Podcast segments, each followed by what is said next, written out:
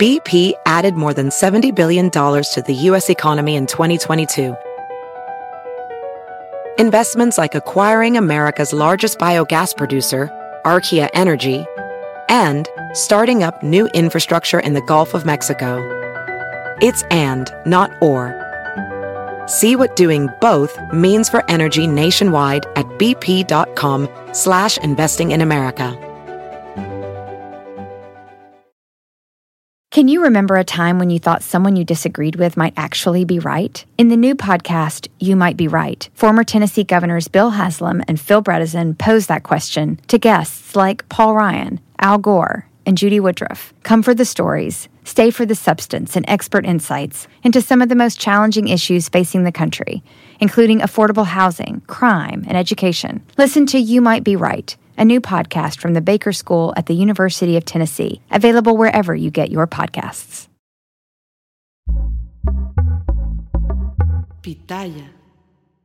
Hola, ¿qué tal? ¿Cómo les va? Bienvenidos. Es un gusto saludarlos. Mi nombre es Felipe Cruz. Oigan, fíjense que hace, ¿qué fue? Tiene un par de semanas, tal vez a lo más, quizá un poquito más, quizá un poquito menos, que resulta que la senadora Lili Telles, que bueno, ella recordemos que estuvo en TV Azteca, tuvo su noticiero por ahí, Lili Telles, una, un, personaje además muy polémico, mucho, mucho, muy polémico, amada por muchos, odiada por, por, por otro tanto, resulta que se hizo, bueno, viral y sobre todo fue muy criticada y fue muy atacada en las redes sociales. ¿Y todo por qué?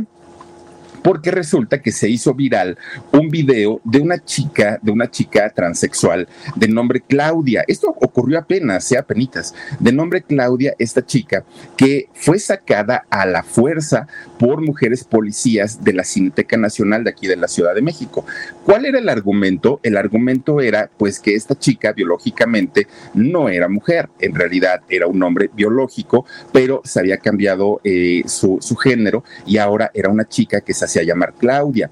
Claudia intenta entrar a los sanitarios de la Cineteca Nacional y es sacada por la fuerza, por las autoridades. Ahí está la senadora Lili Telles. Bueno, le preguntan a ella qué opinaba de este hecho y la senadora sus respuestas fueron bastante, bastante transfóbicas. Ella dijo pues que no, que no estaba de acuerdo, que no estaba bien que estas chicas, eh, chicas transexuales utilizaran el baño de, las de las mujeres, ¿no? Que ella debería entrar al baño de hombres y de nuevo comienza a abrirse un debate que miren, mucha gente puede decir no estoy de acuerdo, sí estoy de acuerdo y es totalmente respetable todo, pero a final de cuentas, pues ella siendo una servidora pública, creo yo que tenía una responsabilidad mayor al hacer eh, cualquier tipo de comentarios y obviamente las redes sociales la tacharon de transfóbica. Esto ocurrió, les digo, eh, este mes, el mes de septiembre en este año 2023. Ustedes se pueden imaginar lo que ocurría hace 50 años, 60 años, 70 años, 90 años aquí en, México y en el mundo.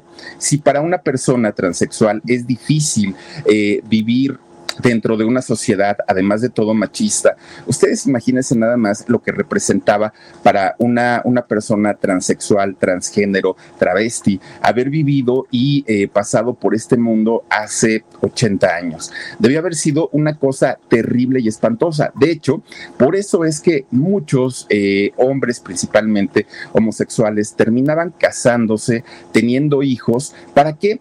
Para no alterar el orden de una sociedad, aunque pues la más afectada definitivamente era la esposa, porque si ya un engaño con otra mujer es algo que pues las mujeres difícilmente pueden superar, imagínense saber que eran engañadas por un hombre. Y ahí era porque no les quedaba de otra, ya no había de otra, o se casaban o prácticamente eran, bueno, encarcelados, y eso me estoy viendo corto. De ahí maltratados, humillados, golpeados, no les daban empleo. Bueno, una cosa espantosa, realmente espantosa. Fíjense ustedes que hace poquito, también ahora que terminó la Casa de los Famosos, muchos habló sobre el caso de Wendy Guevara, ¿no? Que Wendy dijeron, ay, es que es una mujer transgresora y es que ella a partir de ahora pues le va, le va a abrir las puertas al mundo trans y todo el rollo sale Palomo, eh, Libertad Palomo, sale eh, esta actriz y dice, eso no es cierto, Wendy no me representa. Antes de ella fui yo, ¿cómo se le ocurre decir? Si a mí hasta la cárcel me metieron por andar arreglando mis papeles. Y mucha gente le recordó y le dijeron, oye, libertad, pues sí, hiciste muchas cosas, pero antes de libertad estuvo Francis, que no se, que no se nos olvide. Y junto con Francis fue la época también de RuPaul allá en Estados Unidos. Entonces, pues obviamente vamos para atrás, para atrás, para atrás, para atrás, pero fíjense lo que son las cosas. Resulta que poco se habla y poco se conoce de una chica llamada la reina de las reinas. A esta chica, bueno, es, que de verdad su, historia es muy, muy, muy interesante. A ella se le conoció como la Xochitl. Así es como le decían, así es como se le conoció hace muchos años. Y fíjense ustedes que si algo hizo Xochitl en aquellos años fue pues ser una pionera en la lucha por el reconocimiento de la, de la diversidad sexual. Eso hizo. ¿Y por qué? Porque hablar de, de la diversidad, hablar de la homosexualidad. Eh, hace muchos años incluso podía llevar a la gente a la cárcel. Así de ese nivel y así de ese tamaño podemos eh, hablar. Fíjense que en el año 1900, y, hago un poquito de contexto para que nos vayamos dando idea de la importancia que tuvo eh, esta chica. Bueno, en el año 1900, quien era presidente de México en, en aquel entonces, que fue nada más ni nada menos que don Porfirio Díaz, resulta que abrió una cárcel, una, una prisión que hacía mucha falta en la ciudad, ¿no? Para meter pues a los malhechores, a los delincuentes. Y esta cárcel que abrió eh, don Porfirio Díaz fue el Palacio Negro de Lecumberri, hoy conocido como el Archivo General de la Nación. Bueno, en esta cárcel, híjole, hay una de historias tremendas. Por ahí pasó Juan Gabriel, entre muchos otros personajes conocidos. Ahí se hizo, por ejemplo, la película de Pepe el Toro cuando pelea con el tuerto. Ahí se hace eh, este Y bueno, esta, esta cárcel que fue cerrada en el año de 1975-76 fue cerrada por corrupción y por todo lo que allá ocurría.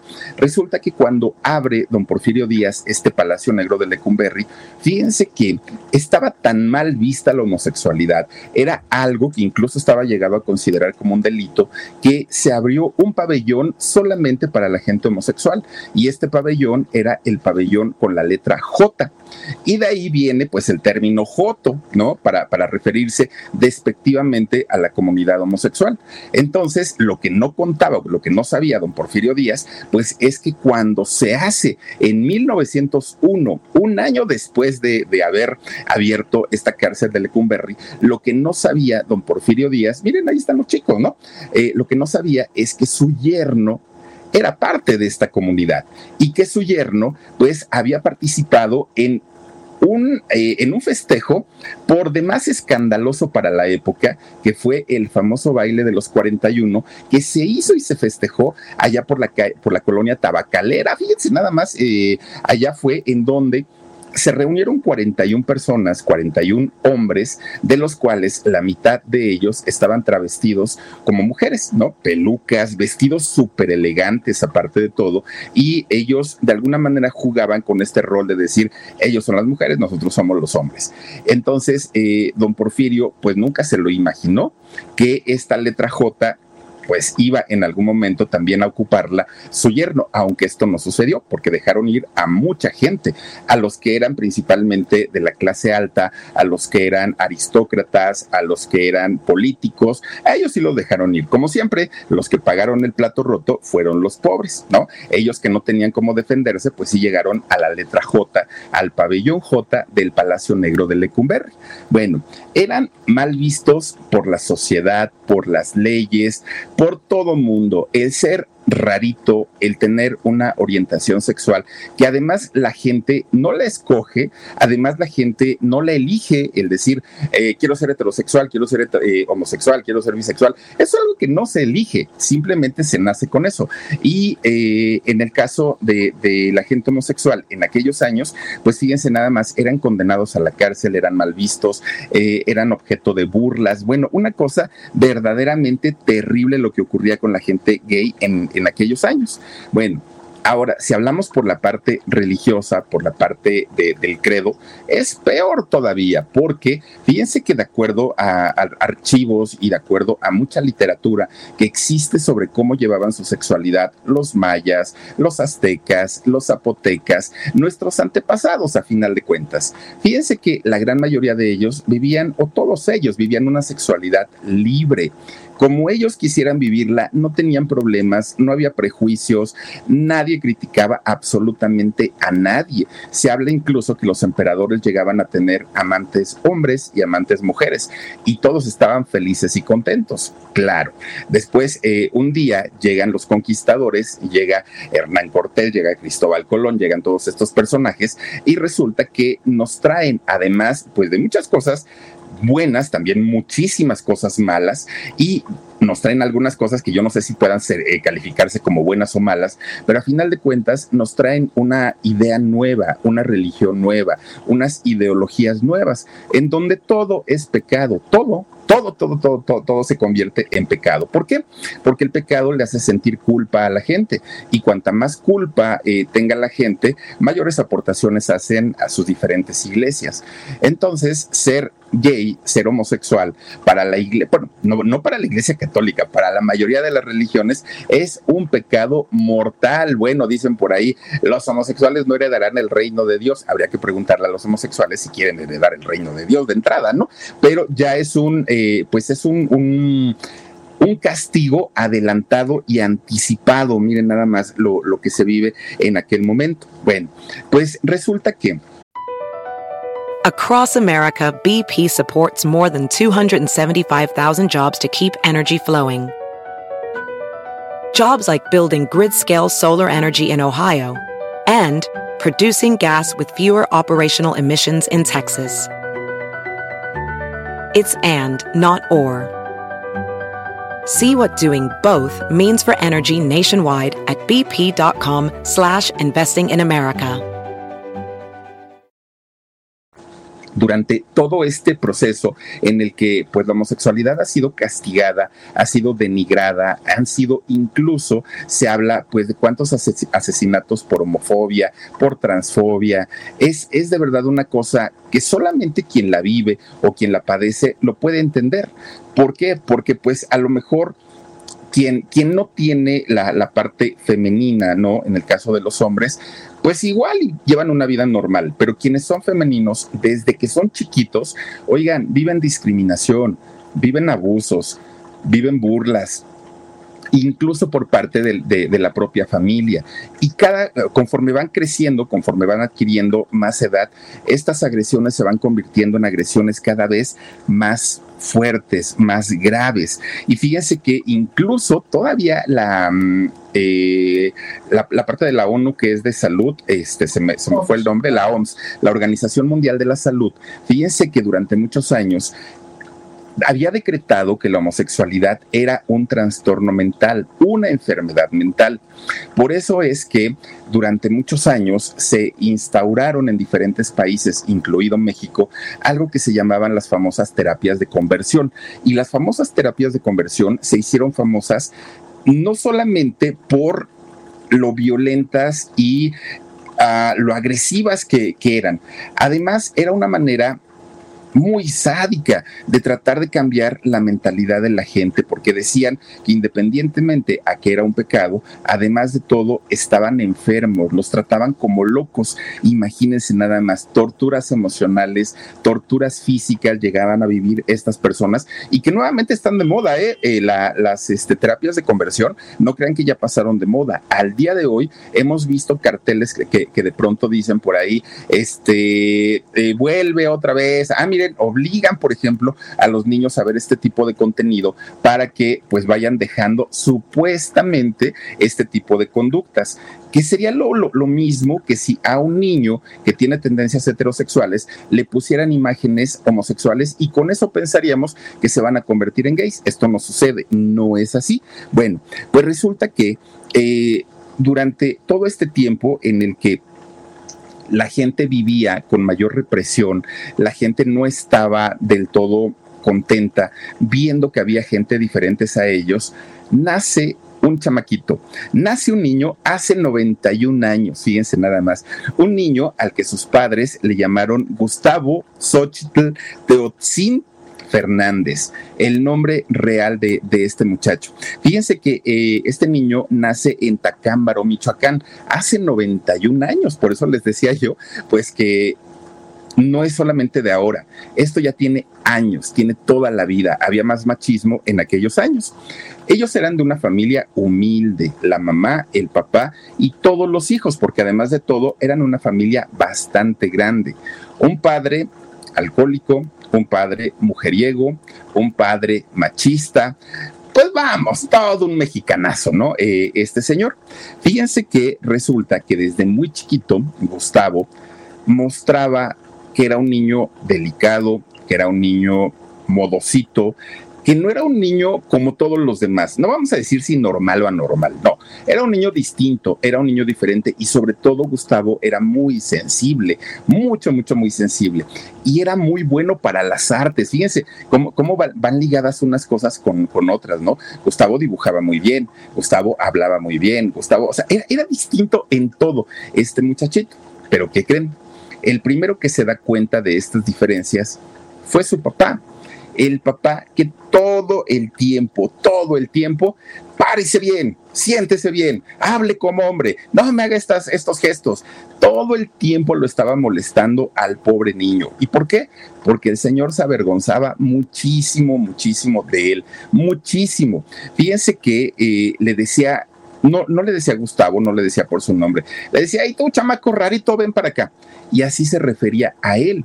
Imagínense si su propia familia, que se supone están para apoyar a los hijos, lo trataban de esa manera. Se pueden imaginar cómo trataban a Gustavo los vecinos, los supuestos amigos, Claro que era una situación muchísimo más difícil porque Gustavo recibía todo el tiempo burlas y peor cuando entró a la escuela. Cuando entra a la escuela, Gustavo ya no aguantaba las burlas, porque además de todo, miren, yo, yo me lo puedo imaginar como este muchachito que se hizo muy famoso ahora en TikTok como la venenito.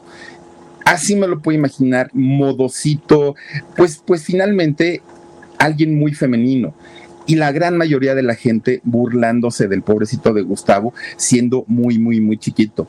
Gustavo sentía que nadie lo quería, que nadie lo apoyaba, no era feliz ni en su casa ni fuera de ella. Miren, el, eh, este niño es la veneno, ¿no? ya saben que bien fashion, él con su blusita y todo. Digo, hoy ya la gente lo toma con mayor respeto, pero antes de verdad que no era así. Bueno, pues resulta que Gustavo se sentía tan mal, pero tan mal, tan mal por todo lo que le, le hacían en casa y fuera de ella, que cuando era adolescente, un buen día agarró lo que pudo, lo que tenía y dijo, me voy de la casa. Y sí, como todo adolescente, que eh, normalmente los adolescentes siempre decimos, me voy de la casa y ya no aguanto estar aquí. Pues sí, todos ven. Y, que dice uno, ya no aguanto. Fíjense que Gustavo dijo exactamente lo mismo. Me voy, pero él sí se fue, de verdad. Y entonces agarra el primer camión que salía de allá de, de, su pueblo de Michoacán y resulta que fue a dar a Querétaro. Llega a Querétaro, pero cuando Querétaro siendo un estado pequeño de la República Mexicana, si en una gran ciudad existía la homofobia, imagínense en un pueblito, era peor todavía. Pero además, Gustavito había llegado sin dinero, sin trabajo, siendo muy jovencito, sin experiencia para trabajar, todo lo tenía en contra este muchacho. Eran por ahí de los años 50 cuando llegó a Querétaro. Fíjense que lo primero que hizo eh, Gustavo fue buscar trabajo y buscaba trabajo en los mercados ambulantes de allá de Querétaro como cargador. Eso era lo que hacía. Pero al verlo tan delicado y tan modosito, pues los patrones decían, ay, no, este chamaco que me va a ayudar, ¿no? Se me va a quebrar más todavía. Y entonces no le daban trabajo y Gustavo padeció muchísimo, muchísimo.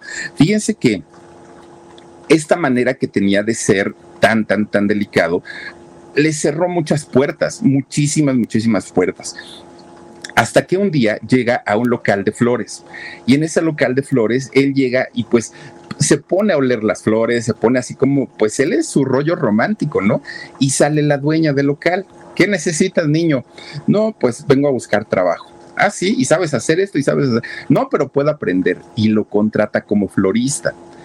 Bueno, Gustavo hacía unos arreglos florales impresionantes, que bueno, la, la, dueña se quedaba impresionada porque decía, bueno, este chamaco, ¿de dónde saca la creatividad para hacer cosas tan, pero tan bonitas? Gracias a que ya tenía un trabajo, un trabajo fijo y además un trabajo digno, fíjense que Gustavo comenzó a ser amigos, comenzó a tener amistades y pues esto le daba un poquito más de seguridad porque además de todo, las amistades que empieza a hacer Gustavo eran igual que él, tenían las mismas ventajas y desventajas. Por un lado, amante amantes de, los, de las artes, por un lado, gente muy inteligente, por un lado, gente muy trabajadora, pero por otro lado, gente distinta, gente rarita que pues obviamente se buscaban entre ellos para hacer grupos de, amigos.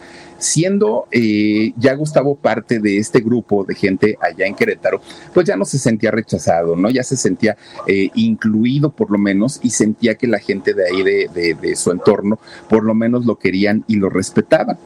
Bueno, de repente Claro que, se rentó un cuartito, empieza a cambiar su manera de vivir, pero fíjese que de pronto, pues lo, invitaban a fiestas a Gustavo. Vente, Gustavo, que mira que esto, que allá y que acá, y se iba. Entonces llegaba el momento en el que a él le tocaba hacer la fiesta. Bueno, pues ahora está chiquito mi cuartito, pero yo los invito, ¿no? Vénganse para acá y acá pues echamos cotorreo un ratito. Fíjense que era, eran en las fiestas en donde todo este grupito de personas, de muchachos que se reunían ahí, se liberaban. Era, era justamente cuando ellos pues descargaban toda esta frustración que tenían, toda esta represión de la sociedad que no los comprendían y ellos comienzan a hacer cada vez más fiestas. Bueno, Gustavo era ya dentro de las fiestas, el más divertido, el más extrovertido, el más rebelde, y claro, tenía razones para ello.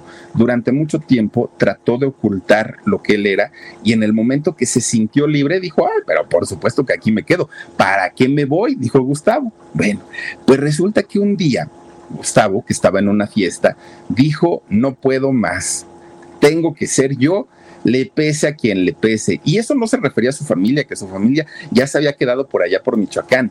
Él se refería a sus vecinos, a sus compañeros de trabajo. Dijo, me vale gorro. Y que se enfunda un vestido, Gustavo, que se pone tacones, se pone una peluca, pues como la canción de Gloria Trevi, ¿no? Se soltó el cabello, se vistió de, reina, se puso tacones y le dijeron que era bella. Así, cuando lo vieron sus amigos, dijeron, Gustavo, no, Gustavo muerto, dijo él. Ahora llámenme Xochitl. Desde este momento me convierto oficialmente en la Xochitl. BP added more than $70 billion to the U.S. economy in 2022. Investments like acquiring America's largest biogas producer, Archaea Energy, and starting up new infrastructure in the Gulf of Mexico. It's and, not or. See what doing both means for energy nationwide at bp.com slash investing in America. Bueno, si él estaba seguro, ya en ese momento ella, estaba segura que así se quería llamar, a partir de ese momento le, comenzaron a llamar la Xochitl. Y la Xochitl, bueno, fue un nombre que le trajo toda la suerte del mundo. ¿Por qué? Fíjense que de entrada era la primera vez que se sentía feliz, que se sentía realizada. Y entonces, pues resulta que estando allí en Querétaro y ella ya como la Xochitl, ya, ya con sus pelucotas y así, pues todo, todo muy, mm, muy fashion, ¿no? Pues resulta que uno de sus tíos llega allá a vivir a, a, este, a Querétaro y comienza a trabajar en una iglesia, ¿no? Ahí el tío. Bueno, pues de repente un día la Xochitl lo fue a ver y entonces estando, ahí también la regó las ocho, estando ahí con el tío, pues resulta que el tío le dijo, oye, pues ahí te dejo, ¿no? Porque era un 15 de septiembre. Y le dijo, ahí te dejo mi Xochitl porque voy a, voy a lo del grito y luego voy con unos amigos y luego voy a no sé dónde y que allá y que para acá. Sí, está bien, tío. Y se queda solita la Xochitl. Entonces que le empieza a hablar a, todos sus amigos, ¿no? A todos sus cuates, imagínense nada más. Oye, que tú, que la Gertrudis, que la quién sabe qué, que la quién sabe cuánto, vénganse para acá. Pues armaron un pachangón ahí en la catedral, bueno, no era la catedral, era en una, en una iglesia de allá de Querétaro. Y ellos dijeron, pues ahorita ni quien se vaya a dar cuenta, todos están en lo del grito, pues vénganse para acá de este lado. Xochitl no era precisamente una mujer religiosa porque toda su vida le estuvieron marcando mucho el asunto pues de que Dios no la quería y no la quería por ser como era. Entonces dijo, bueno, pues si Dios no me quiere, pues yo tampoco lo quiero a él. Y entonces resulta que Xochitl invita a todas sus amigas a esta fiesta. Estaban felices de la vida. Pues imagínense nada más qué pachangones aventaba la Xochitl, ¿no? De repente llega un grupo de motociclistas, pero eran los niños bien de allá de Querétaro, ¿no? Puro muchacho guapo, pues en motocicleta, aparte de todo, y niños ricos. Llegan a esta fiesta quién los invitó, quién sabe si fue la Xochitl o fue alguien más. Llegan a esta fiesta y dicen, a ver, chamacas, ¿qué están haciendo? No, pues echándonos unos tragos. Vamos a dar la vuelta por todo el pueblo. Órale, pues. Y se suben a las motocicletas con estos muchachos y se van a dar la vuelta. Oh, andan para todos lados, ¿no? Pero pues entre la fiesta ya les valió gorro si los veían o no los veían. Resulta que al otro día, bueno, querían ahorcar y querían, querían apedrear a la pobre Xochitl porque de entrada había hecho una fiesta en una iglesia. Segundo, qué cinismo y qué desvergüenza, ahí cómo se dice, bueno, desvergüenza, ¿no? Este, haber corrompido a estos pobres muchachitos, que en realidad lo único que hicieron fue darles vueltas ahí en las, motocicletas, pero no querían que eh, pues la Xochitl siguiera haciendo este tipo de, de fiestas. La gente se junta y fueron a ver nada más ni nada menos que al gobernador del estado Oiga, señor gobernador, ya vio lo que está haciendo este pervertido, depravado, no sé qué, no sé cuánto. Y el gobernador dijo, pues sí, ni modo, tenemos que actuar. Entonces manda llamar a las ocho y le dice, bueno, mija, pues mira, yo no te quería correr del estado, pero pues es que no me dejaste alternativa, fuiste a una parroquia, armaste tremenda pachanga, ya dicen que corrompiste a los chamaquitos ricos de aquí del pueblo, entonces pues mira, te me vas, porque pues aquí no puedes estar. Pero la Xochitl decía, pero yo, ¿por qué? Pues si nomás hicimos una fiesta como las que hago siempre. Pues sí, pero tú sabes que esto aquí no está permitido. Y entonces que corren a la Xochitl. Pero cuando ella sale de la oficina de, de, de presidente, bueno, de la, de la gobernatura, pues mucha gente la estaba esperando ¿Para qué? Pues para darle su merecido, porque eso sí, predicarán mucho amor, pero por rencorosos son, y entonces querían pues, pues pegarle a la Xochitl. La Xochitl sale huyendo de Querétaro, así como salió huyendo de Michoacán porque la atacaban mucho, ahora sale huyendo, pero de, de Querétaro. Y entonces dijo, Dios mío, ¿y ahora para dónde me voy? Pues el Distrito Federal, ¿no? Dijo, vámonos a la gran ciudad. Y efectivamente, Fíjense que llega la Xochitl por ahí de mediados de los años 50, llega justamente al Distrito Federal. Y ella pensó que siendo una ciudad más grande, la gente tendría más apertura, no la iban a criticar tanto. Pues gran error aquí en la ciudad, en la gran ciudad, también existe y sigue existiendo todavía, ¿no? La, homofobia. Bueno, pues resulta que fue hasta los años 60, los años 70 con el hipismo, con el rock y todo esto, cuando los jóvenes sobre todo comienzan a tener un poco más de liberación sexual. Es cuando comienzan a tener un poquito más de, libertad, ¿no? Y ya no, se, ya no se veía tan mal ciertas cosas. Pero antes de eso, y todavía le tocó a Xochitl, bueno, la querían crucificar a la pobrecita. Bueno, pues resulta que cuando ella llega eh, aquí al, Distrito Federal o Ciudad de México, pues ella se encuentra con todavía muchísimas puertas cerradas, con muchísimas trabas. Y fíjense ustedes que ella llega a vivir con una parienta que tenía y parienta lejana, ahí por la calle de Tacuba, al norte de la Ciudad de México. Pues ella se empieza a llevar bastante bien con su familiar, bastante, bastante bien, porque dicen que era muy cotorra, la Xochitl, muy, muy, muy divertida. Entonces empieza a hacer, eh, tener un poco más de confianza con su, con su parienta y fíjense que pues ahí comienza a hacer otra vez sus fiestas pero eran fiestas alocadísimas. Miren, todo el mundo disfrazado, todo el mundo llegaba de vestida. Era una cosa, pero, pero impresionante, sensacional, ¿no? De repente, pues su parienta le dijo, oye, Xochitl, pues también buenas tus fiestas, nos la pasamos bien a gusto, todo lo que quieras, pero hay que trabajar, mija, no te puedes quedar, pues ahora sí todo el tiempo nada más en fiestas, en fiestas. Y Xochitl empieza a buscar trabajo y fue rechazada de todos lados. No la querían. A final de cuentas, era una vestida un travestido y pues era muy mal visto en aquella época. Entonces el único lugar que encuentra en donde pues no les importó su, manera de ser fue en unos baños públicos y ahí comienza a trabajar de, estas personas que cobran ¿no? la entrada para, para los sanitarios, ahí empieza a trabajar la Xochitl, fíjense nada más. Y esto pues hace que la Xochitl pues no solamente comienza a conocer más gente, además, ya ven que ponen sus este, cajitas con dulces que venden, pero la Xochitl vendía cosméticos, vendía maquillajes, y ahí se ponía con todas las que entraban, ¿no? Pues entraban las chicas, oye, que mira que el rímel, que el esto, que el otro, que aquello, y la Xochitl era buena para las ventas. Bueno, pues una de estas clientas que tenía la Xochitl le dijo, oye Xochitl, ¿y si sabes tú maquillarte re bien? ¿Tú te maquillas sola? No, pues que sí. Oye, ¿y quién te viste? No, pues yo me hago mis trapos, pues si no hay de mi talla, porque aparte dicen que era grandota la Xochitl. Entonces, pues no hay de mi talla, yo me hago mi ropa. Fíjate que hay un diseñador que tú, yo no sé si tú lo conozcas, Xochitl, le dice, es el diseñador que le hace la ropa Angélica María. ¿A poco? Sí, se llama Jim Matuk, este hombre. Si quieres, yo te digo dónde lo contactes y es más, dile que vas de mi parte. En una de esas te contrata de lo que sea, mira, ya que te dé trabajito de lo que sea, barriendo, trapeando, no importa. A final de cuentas es un trabajo y un trabajo digno. Y dijo la Xochitl, pues sí voy a ir. Y entonces un día fue y contacta a Jim Matuk, este hombre que le diseñaba la ropa a muchas artistas antes de Mitzi. Entonces eh, llega con él y fíjense que sí, le da trabajo, pues haciendo cosas muy sencillas, pero finalmente comienza a trabajar con un diseñador importante. Pero además, Xochitl o la Xochitl no solamente sabía coser, sabía tejer, sabía bordar, sabía planchar. Ella sabía hacer de todo, porque finalmente desde que era muy chiquito, cuando era niño, en su casa no le hacían nada, él tenía que hacerse prácticamente todo. Entonces sabía perfectamente, pues, cómo, cómo eh, sobrellevar una casa por sí mismo. Resulta que este hombre, Jim Matuk, la convierte en su brazo derecho, en su asistente. Ella se encargaba de hacer la compra de las telas, se encargaba también de diseñar algunas prendas, se encargaba de tener el contacto con las artistas. Bueno, Xochitl poco a poquito se empieza a relacionar de una manera muy importante, sobre todo dentro del mundo del espectáculo.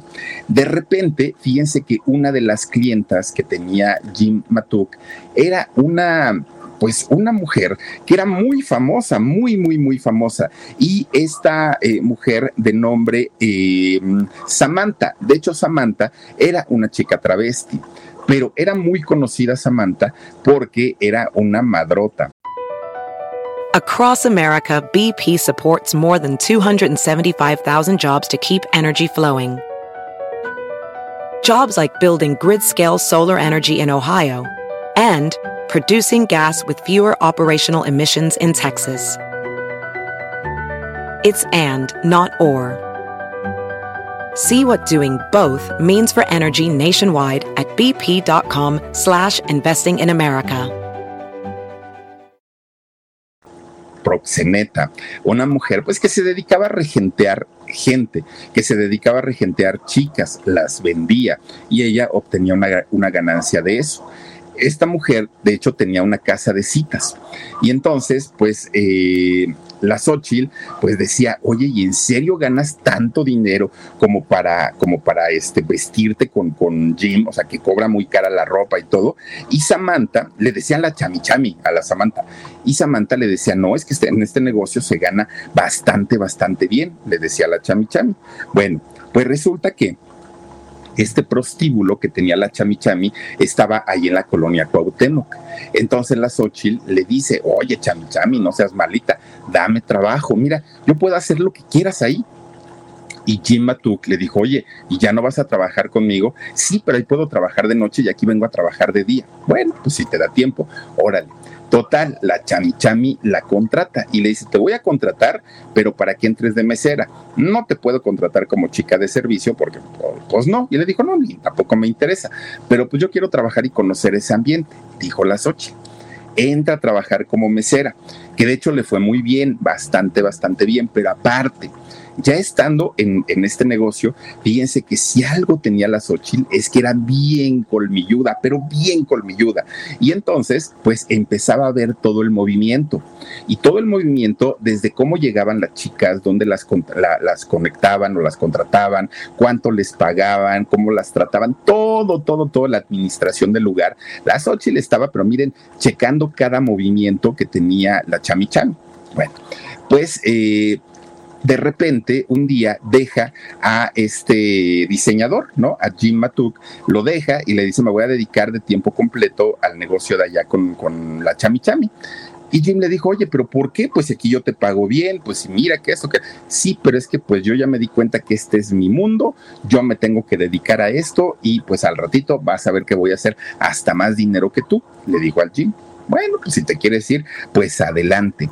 Pues se puso a trabajar con más ganas la, la Xochitl y al poco tiempo tenía tan buen dinerito que ella abrió su propia casa de citas en una, en pues parte de la zona rosa, de hecho, ahí en, junto al salón Nisa que existía hace muchos años. Fíjense que en la calle de Marsella, ahí es donde abrió su casa de citas la mismísima Xochitl le fue tan bien en esta casa de citas, porque además de todo, ya tenía la experiencia de haber trabajado eh, durante algún tiempo con la Chami Chami, que en poco tiempo, en poco tiempo, no se compró un penthouse allí en la zona rosa, pero tremendo penthouse. No es cierto, no fue en la zona rosa, fue en la colonia tabacalera. Ahí se compró su, su penthouse. Bueno, pues resulta que a las ocho le estaba yendo increíblemente bien, claro, con un negocio que no era lícito con un, lego, con un negocio en donde estaba regenteando chicas, ¿no? Pero fíjense que estando ahí en, este eh, prostíbulo que ya había abierto ella, es cuando comienzan a llegar clientas asasasasazos, políticos, artistas, deportistas, gente de muchísimo, de muchísimo nivel que llegaron a este, a este lugar. Obviamente la Xochitl sabía qué tipo de mujeres debía contratar y fíjense que al poco tiempo se compra un edificio, así como lo oyen, se compra un edificio ahí en Bahía de Todos los Santos, en la colonia Anzures. Dentro de este edificio, la Xochitl ocupa cinco de estos departamentos, cada uno con tres recámaras, para ampliar su negocio, para ampliar su, su prostíbulo. Ella organizaba dos fiestas al año en, en este lugar, en este prostíbulo. Una era la primera posada del año, que es el 16 de septiembre. Armaba un pachangón, pero pachangón. Miren, la Xochitl tiraba la casa por la ventana. Y además, el 2 de agosto, que era el día de su cumpleaños. Esas dos fiestas las hacía en grande, pero en grande. Lujos, bueno, derroche, glamour. Era una cosa impresionante, pero impresionante. De hecho, ella que ya le compraba los vestidos a Jim Matuk, oigan, se, se, cambiaba varias veces de vestuario para las los diferentes departamentos en donde eran las fiestas, pero eran unas fiestas tremendas, tremendas, tremendas, ¿no? Prácticamente, pues, eh, gente de, de, nivel muy alto eran los que iban por invitación de Xochitl a reunirse con, con ella y obviamente a utilizar los servicios que daban las chicas de, de esta muchacha. Bueno, pues miren, resulta que todo mundo estaba pues sorprendido de que esta muchacha de haber tenido carencias económicas, de haber sido maltratada, humillada, todo lo que quieran, ahora ya caminaba pues prácticamente como una señora de sociedad, prácticamente así era. Bueno, pues resulta que llega el año de 1974 y se anuncia en la Ciudad de México un, un evento pero un evento únicamente para la alta sociedad de, la ciudad únicamente para ellos. Era un evento exclusivo. ¿Por qué? Porque iba a ser la, la, reinauguración del salón Los Candiles del Hotel del Prado, que se encontraba en el centro de la ciudad. Resulta que este, a este baile le llamaron el baile de las estrellas de Hollywood.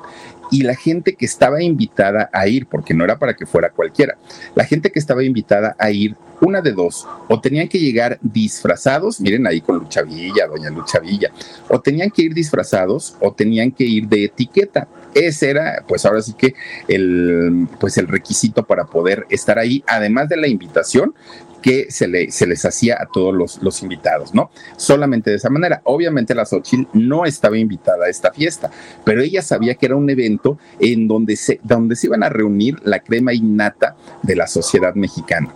Entonces la Xochitl decía, ¿qué hago? ¿Qué hago? Yo tengo que estar ahí, pero ¿cómo le hago? Decía la Xochitl. Bueno, pues lo que hace es, de entrada, contrata a un grupo de fisicoculturistas. Ya saben, estos señores ponchadotes, grandotes, musculosos y todo, ¿no? Pero además contrata a unas mulatas, unas muchachas morenazas de fuego, pero de esos cuerpos esculturales. Se manda a hacer una pues son como, como tipo sillas, pero de estas sillas que cargaban a los faraones, ¿se acuerdan ustedes, no? Que, son así como unas camillas de, de hospital y luego encima le ponen una silla la mandó a hacer especialmente para ella y ella con Jean Matuk se manda, se manda a diseñar un disfraz de Cleopatra con las mejores telas, con, con el mejor diseño. Una cosa que dicen quienes vieron ese evento, que fue lo más espectacular de la noche. Ella sin estar invitada, sin nada, nada, nada, se hizo presente llega al famoso Hotel del Prado, pero cuando llega al Hotel del Prado, llega con estos fisicoculturistas que la estaban cargando y delante de ella iban estas morenazas de fuego con poquita ropa, eh, bailando, ¿no? Haciendo estos bailes egipcios, estas danzas árabes. Y por si fuera poco, eh, los muchachos, los fisicoculturistas, únicamente llevaban taparrabos, nada más. Bueno, fíjense nada más, dicen dicen que el puro traje de Cleopatra con el que llega el eh, a esta fiesta costó 90 mil pesos de los de antes, que pues ahora sumándole los tres ceros que nos robaron, pues serían 900 mil pesos. Bueno, una fortuna, solamente el vestido, nada más. Como uno de los requisitos para entrar a esa fiesta era eh, ir disfrazados cuando ven a una mujer con este disfraz tan espectacular a la gente de la entrada, no le quedaba duda que era una mujer de la alta sociedad, pero por supuesto que le abrieron la puerta, la dejan pasar y entra en donde en esa reunión estaban los personajes más importantes de México de aquel momento nada más escuchaban los rumores, ¿no? Así el cuchicheo, que se hablaban al oído unos con otros, otras con unos, y así estaban todos, que se preguntaban, ¿Y esa mujer tan corpulenta quién es? ¿Y esa grandota quién es? ¿Y esa de los ojototes quién es? ¿Y esa del vestido que pesa más que ella quién es? Bueno, todo el mundo se preguntaba quién era esta mujer, quién la vestía, decían, ¿quién viste a esta mujer? Porque se ve impresionante. Bueno, ella se baja de, su silla de, faraona y dice, yo soy la Xochitl, pero con ese vocerrón que tenía, oigan, fíjense que desde esa noche y desde ese momento, porque ella nunca ocultó lo que era, ¿no? Entonces, desde ese momento, toda la gente de la alta sociedad la comenzó a llamar la reina de reinas o la reina de los homosexuales. Así es como, eh, pues, entra a la sociedad, convive con la gente de la sociedad, la mismísima Xochitl, que ya después de saber mucha gente que su diseñador era el mismo que le diseñaba a una Angélica María, muchas, muchas artistas decían, pero quiero vistas como la Xochitl, ¿eh? pero quiero que me hagas algo como la Xochitl. Oigan, dentro de sus grandes amistades que tuvo la Xochitl, dos personajes muy importantes. Una, doña María Félix, Imagínense nada más una mujer tan difícil, tan, tan, tan difícil como, como María Félix, entraba del brazo junto a la Xochitl. Las dos en divas, digo, doña María, pues lo podríamos entender, pero la Xochitl se sentía exactamente igual, en diva del brazo de la doña. Ella estaba feliz de la vida con sus amistades. Y otro de sus grandes amigos fue quien fue regente de esta Ciudad de México, eh, regente cuando era el Distrito Federal, era don Carlos Hank González. Fíjense que él fue de sus grandes amigos de la Xochitl. Across America, BP supports more than 275,000 jobs to keep energy flowing. Jobs like updating turbines at one of our Indiana wind farms and producing more oil and gas with fewer operational emissions in the Gulf of Mexico. It's and, not or. See what doing both means for energy nationwide at bp.com slash investing in America. Pues resulta que la Xochitl, ya teniendo un estatus mucho más elevado, ya era conocido tanto por la gente de un nivel medio como por los ricos, ricos, ricos del país, que además de todo le seguían pidiendo a las chicas eh, pues que ella regenteaba, que ella madroteaba, ¿no? A la Xochitl. Incluso también se habla que muchas mujeres artistas iban a solicitar los servicios con las chicas de la Xochitl. Bueno, pues resulta que teniendo esas amistades, la Xochitl ayudó a que se abriera un bar que era el Bar 9, que estaba dentro de la zona rosa y que escandalizó mucho en aquellos años, porque fue de los primeros bares para gente gay ahí en la zona rosa. Y mucha gente decía, pues, ¿cómo le hicieron estos para que les dieran permiso de abrir un bar así? Si nuestra, si nuestra ciudadanía somos tan puros, tan santos, tan castos, nuestra iglesia madre. Y bueno, empezaron a decir mil cosas, pero la Xochitl consiguió el permiso para que se abriera este eh, bar a finales de los años 70, el bar 9. Bueno, pues miren, el nivel en el que se movía la Xochitl era un bar, de verdad, era un bar, ¿eh? era un, nivel tan, tan, tan alto que mucha gente estaba impresionada ya con esta, pues con estos antecedentes de haber podido abrir un, un, bar homosexual, resulta que ella habla con las autoridades de la Ciudad de México, entre ellos su gran amigo Carlos Jan González, y les dice, nosotros, como comunidad, como grupo, necesitamos exigir nuestros derechos. Necesitamos ser una sociedad visible, ser un grupo visible que no nos estén mangoneando, que no nos estén ninguneando, que no nos estén diciendo que no valemos, que somos poca cosa, y para eso necesitamos expresarnos. De esa manera, en 1979 es cuando a ella le dan el permiso para que se realice en la Ciudad de México en la primera marcha del orgullo LGBT.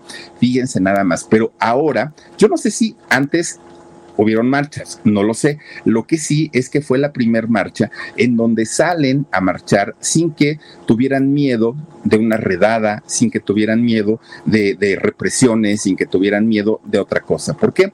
Porque ahora estaba el permiso dado por las autoridades. Y obviamente la Xochitl se convierte en la reina gay, en la reina de reinas, en la más querida, en la, bueno, antes de la más draga y antes de todo esto, la, la pues se convierte en un personaje muy aclamado por, eh, por sobre todo por, por la comunidad. Pero fíjense ustedes que en aquel momento un grupo de gente, un grupo de gente gay que era el grupo Frente de Liberación Homosexual, apoyaban apoyaban a la, a Xochitl, ¿no? Ellos decían, estamos contigo, lo que tú necesites, tú, tú nos representas muy bien. De hecho, eh, a Xochitl se le ocurre hacer el certamen de Miss Universo Gay, además apoyaba también otro certamen que se hacía el de Señoritas Fiestas Patrias, pero fíjense ustedes que Xochitl, dentro de todo lo que logró en la sociedad, ella sabía perfectamente que por un lado tenía que estar muy bien con los políticos para que la dejaran trabajar en su prostíbulo, pero por otro lado sabía que tenía que estar muy bien con su comunidad, con la comunidad LGBT, porque de otra manera pues se le iban a ir encima y a ella no le convenía. Ella le jugó a estar, a quedar bien con el diablo y a quedar bien con Dios. Ella le jugó a quedó bien con mi, comunidad, pero por otro lado quedó bien también con el gobierno. Ella no quería perder sus amistades. De hecho, cuando ya eh, la comunidad siendo una comunidad más grande, ahora sí dicen, vamos con todo y queremos que nos respeten y queremos hacer valer nuestros derechos y queremos todo esto, la Xochitl simplemente se hizo a un lado. Ella dijo, ah, yo ya no estoy aquí, ya no existo, a mí ya no me volteen a ver. Y obviamente eso, los grupos que antes la habían apoyado, pues se le fueron encima porque decían, Xochitl, tú eras nuestro estandarte, tú eras la que nos representaba. ¿Y por qué te escondes? ¿Por qué ya no estás? Y ella decía, no, muchachos, es que yo sí los he estado apoyando desde lejos, desde mi trinchera, pero yo siempre, siempre he estado con ustedes. Nada más que deben entender que hay intereses políticos que no me permiten estar al frente, pero siempre, siempre, siempre he estado luchando en favor de toda la comunidad. Y esto lo hizo Xochitl porque estaba entre la espada y la pared. Por un lado, fíjense que Carlos Hank le, le cuestionaba mucho y le decía, Xochitl, ¿Tú tuviste que ver con esos eh, desmanes que fueron a hacer estos pervertidos? No, yo no fui. Pero tú los apoyaste. No, yo no los apoyé. Pero por otro lado, la, gente de la comunidad le decía, Xochitl, ¿tú estuviste con nosotros y nos das el apoyo para ir a protestar por tal? Claro que sí. Vayan y yo hablo con mi gente de la política y van a ver que no sé qué y que ya no les va a pasar nada.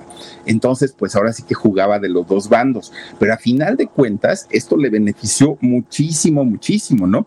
¿Por qué? Porque además de tener vínculos con, con la política, fíjense que a Xochitl se le llegó a relacionar con la policía judicial. De hecho, Xochitl cargaba en su bolsa una credencial como policía judicial y por eso mucha gente decía que era un agente encubierto. Decía, no, no, no, esta nos, no, no, nada más nos está dando a tole con el dedo.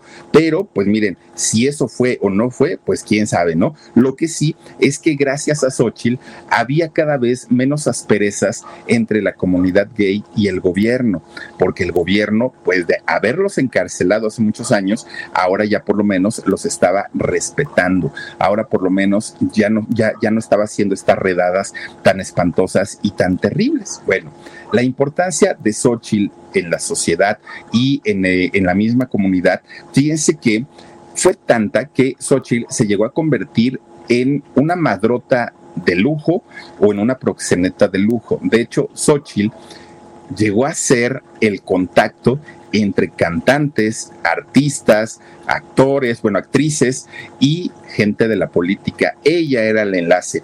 Hagan de cuenta que la Xochitl era el, el, el, prosticatálogo de Televisa, así tal cual. Ella, miren ahí con Lin May, ella eh, pues prácticamente manejaba ya un nivel de prostitución, pero altísima, con empresarios políticos y gente del jet set mexicano. Bueno, ya la Xochitl llegó a ser tan, tan, tan conocida en cierto momento que hasta hizo dos películas. Fíjense que hizo una película que se llama A Fuego Lento y hizo, hizo otra que se llama Las apariencias engañan. Fue actriz, la Xochitl, aparte de todo. Bueno, sí se convirtió en, una, en uno de los travestis más poderosos, más conocidos, más respetados en esta sociedad, en un tiempo en el que el machismo, en un tiempo en el que pues la manera de pensar de, la gente en general, porque ni siquiera podemos hablar de los mexicanos, de la gente en general, era totalmente cerrada, donde todo tenía que ser como lo marcaba la sociedad, como lo marcaba la religión. Hoy afortunadamente las cosas han cambiado y las cosas se ven diferentes. ¿Por qué? Porque afortunadamente se ha aceptado la diversidad sexual. Ahora, hay otro tema que ya es pues ahora sí complicado, que es la imposición de la ideología de género. La, la, imposición ya no está padre desde mi punto de vista, pero cuando se respetan ambas partes, creo yo que ese es el punto de equilibrio que deberíamos de tener. Ahora, Xochitl, sí, una mujer exitosa, una mujer que tenía una visión bastante, bastante amplia, pero también tenía su lado oscuro, la Xochitl. No creen ustedes que era tan, tan buena como, pues, eh, durante mucho tiempo se llegó a pensar. De hecho, fíjense ustedes que con el poder que ella tenía, cuando sabía que alguien de la comunidad necesitaba ayuda, la Xochitl protegía. La Xochitl pagaba para que no le hicieran nada, pagaba para que respetaran. Eso sí, pero si alguien se le volteaba a la Xochitl, era todo lo contrario. Y entonces, pues ya no veía la forma y no, no veía la manera de desquitarse y de vengarse. Y dicen que, pues sí, eh, como Sergio Andrade, pues eh, imponía castigos también a sus, pues sus, a, a sus detractores, ¿no? Ahora, la Xochitl como parte de la sociedad mexicana, fíjense que llegó a ser tan, tan importante que hasta los intelectuales escribieron de ella. Hay dos libros, fíjense que uno lo escribió don Carlos Monsiváis, que eh, el libro se llama eh, A ustedes les consta. Ese libro habla sobre la vida de la Xochitl y también hay otro que se llama Tengo que morir todas las noches de Guillermo Osorno y también ahí se menciona a este personaje de la Ciudad de México. BP added more than $70 billion to the U.S. economy in 2022.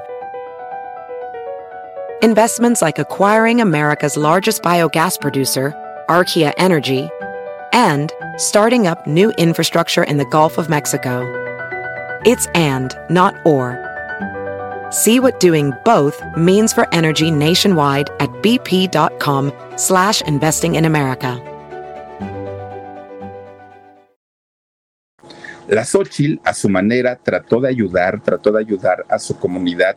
La Xochitl tampoco estudió, tampoco sabía de, leyes, tampoco sabía de política, pero a su modo y a su forma trató de ayudar y por lo menos sí hizo algo, es eh, hacer visible a la, comunidad, algo que hasta entonces era imposible siquiera de, pensarse. Por eso es que la comunidad, sobre todo la comunidad adulta de 70 años en adelante, la siguen considerando la reina de reinas. Ni Francis, ni... Eh, esta eh, Libertad Palomo, ni Wendy Guevara, no, no, no. La reina de reinas, pues por mucha gente es considerada como, como la Xochitl. Fíjense que dentro de las cosas extrañas o las cosas raras que ocurrieron con la Xochitl, es que fíjense ustedes que cuando eh, estaban ya por finalizar los años 80, la Xochitl de repente un día desapareció Nadie supo dónde estaba la Xochitl. Mucha gente se preguntaba, mucha gente decía, bueno, ¿y qué pasó?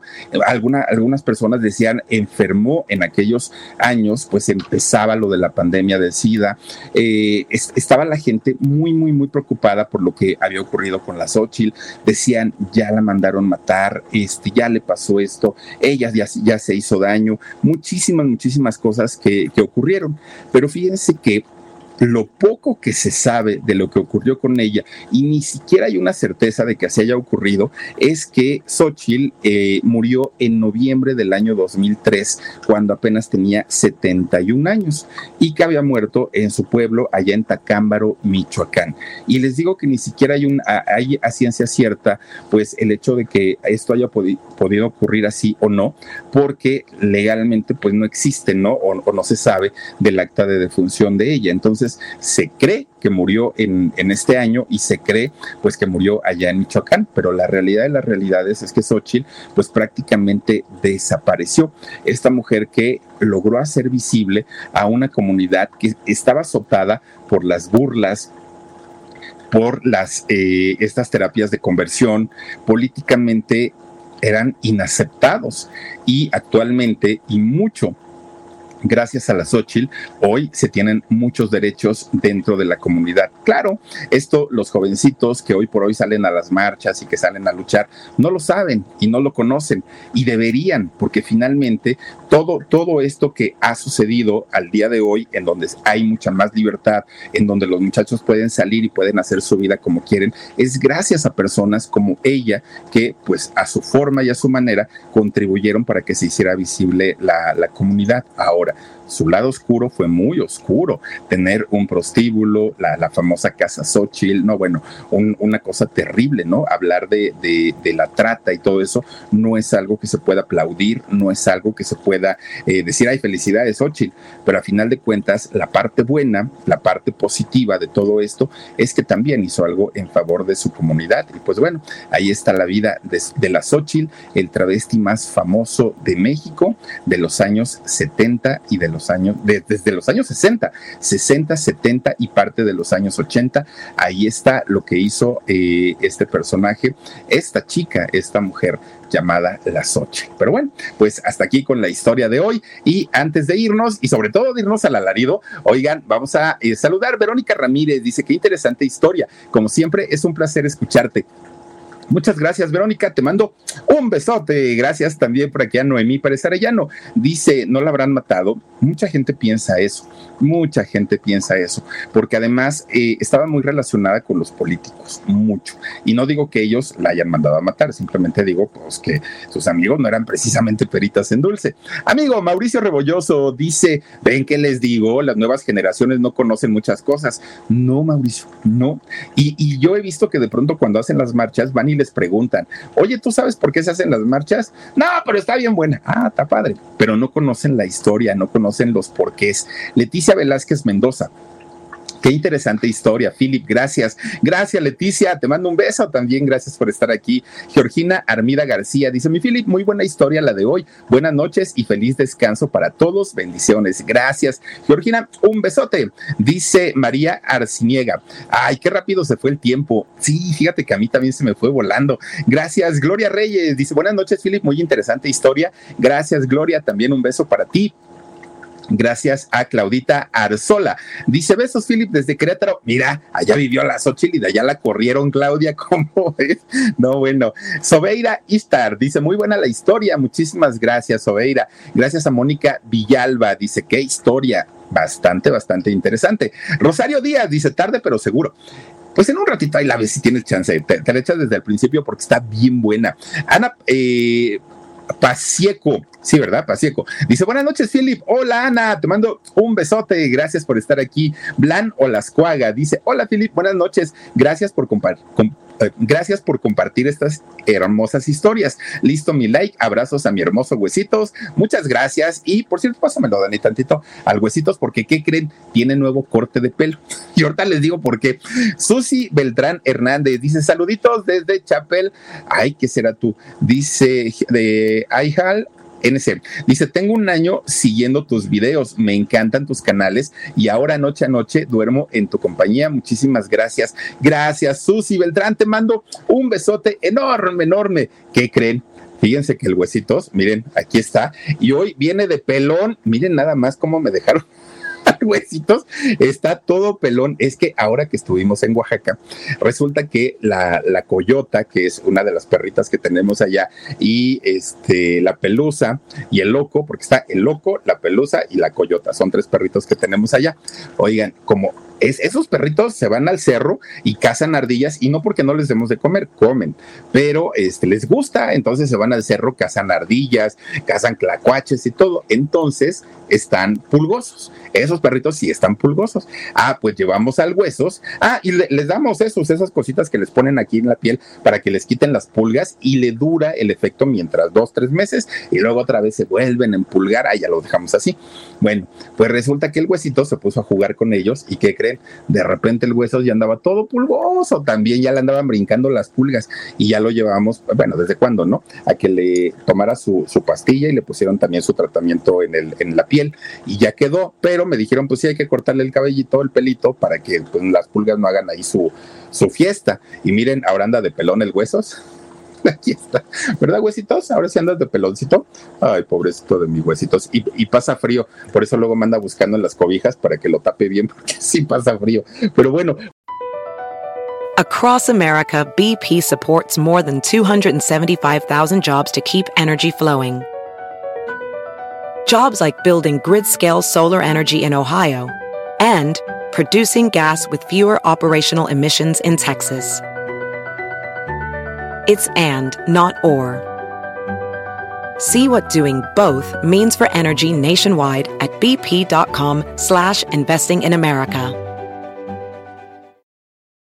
Can you remember a time when you thought someone you disagreed with might actually be right? In the new podcast, You Might Be Right, former Tennessee governors Bill Haslam and Phil Bredesen posed that question to guests like Paul Ryan, Al Gore, and Judy Woodruff. Come for the stories Stay for the substance and expert insights into some of the most challenging issues facing the country, including affordable housing, crime, and education. Listen to You Might Be Right, a new podcast from the Baker School at the University of Tennessee, available wherever you get your podcasts.